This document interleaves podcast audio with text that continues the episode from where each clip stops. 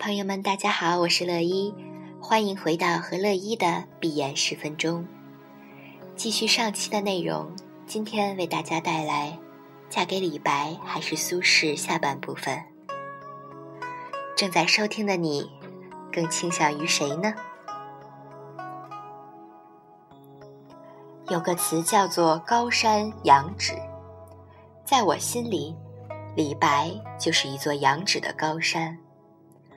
古代中国是一个诗的国度，诗坛群星灿烂。到唐代，更是群山巍峨，高峰迭起。每一座山，都是一个我们永远无法达到的高度。在我们心里，却总觉得只要努力，是可以爬上去的。爬不到山顶，也可以爬到山腰或者山脚。或者我们爬不上去，别人中总有可以爬上去的。李白却不是一座这样的山。你站在他的脚下极目仰望，却只见绝壁千仞，上接云天。飞鸟不可度，柔垣愁攀援。他俯瞰万物，傲视苍生。那种感觉是什么？只有一个词可以形容，那就是绝望。你最崇敬的诗人是谁？回答这个问题时，我从未犹豫过。李白。你对李白的最大感受是什么？我的回答就是绝望。很多人都奇怪我为什么要用这个词，但是。只有这个词，才可以表达我的真实感觉。李白也狂，狂的天真可爱，不矫情，不做作，不无病呻吟，不故作深沉。爱就磊磊落落的爱，恨就不加掩饰的恨。他热情的拥抱自然，拥抱生活。流行到山中隐居。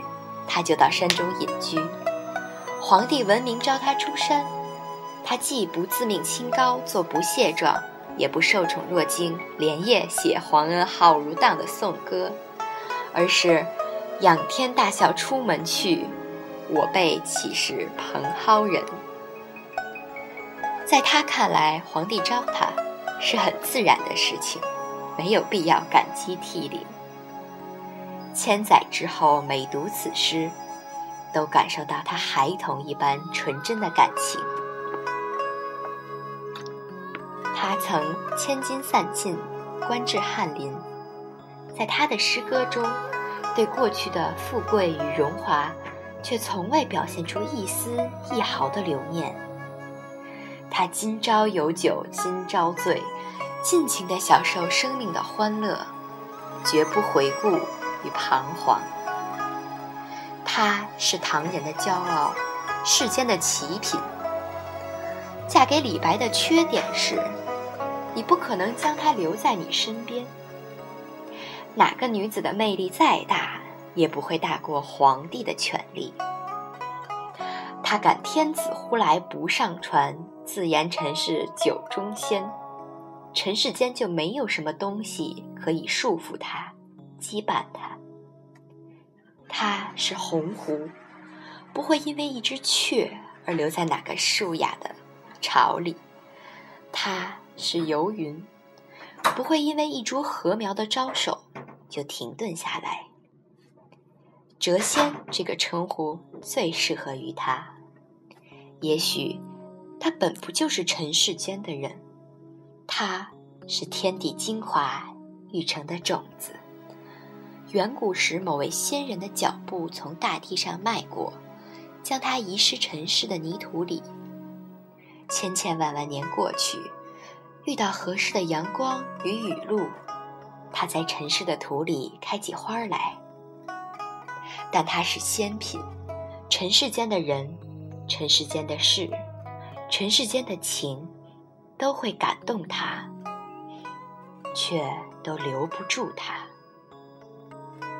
我写不出气吞山河的诗句，也没有生在一个能出诗人的时代，这让我对他更加倍的热爱与崇敬。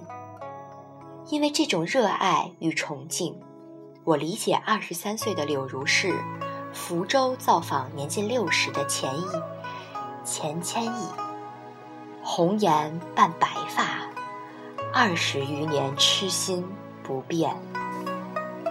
我理解郑板桥愿为徐青藤门下走狗的念头，理解齐白石恨不早生三百年，为青藤。默默立志的想法，那是对自己偶像的热爱与崇敬，只无以复加。能留自己的偶像身侧，不做人，做狗亦心甘。但我是一女子，我渴望经过世事轮回，在他生活的那个时代里遇上他。我将穿一袭红衣。出现在他面前，亲眼看着我久仰的容颜。哪怕次日他就离去，留给我的，又是永生、永世的等待。自知留不住，我会含泪送他去，看他衣袂飘飘，消失于天地的尽头。我将如幽居燕子楼的光盼盼。檐上小飞，任外面车马喧哗；秋月春花，任窗上蛛网横结；朱漆斑斓，任年华老去，华发如雪。好的，今天的节目就是这样了，谢谢你的收听，期待下期我们再见。张碧晨，一吻之间，送给你们。就让所有往事随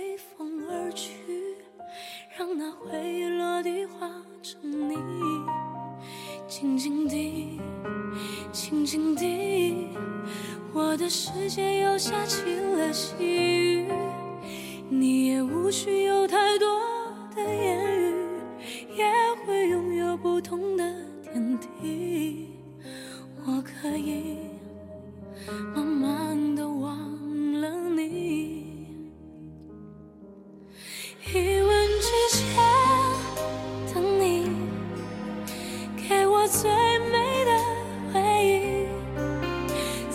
无法抹去深爱的你留下的痕迹。回首之后离去，也许就是结局。别再傻傻的留在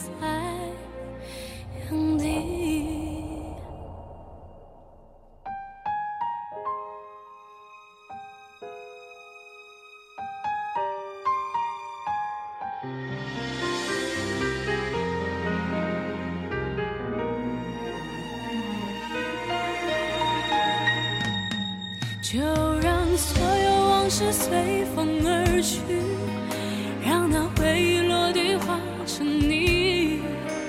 静静地，静静地，我的世界又下起了细雨。你也无需有太多的言语，也会拥有不同的天地。我可以慢慢的忘。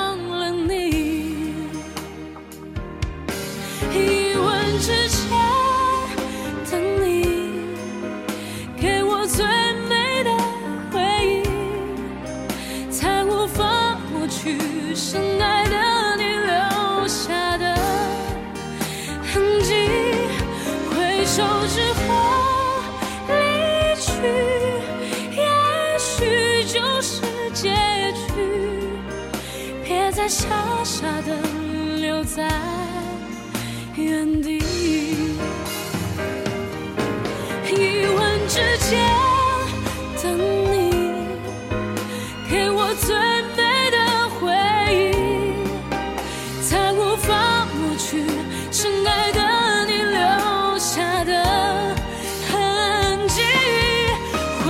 手之后离去，也许就是结局。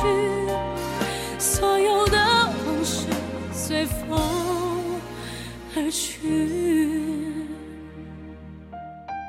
所有的往事随风而去。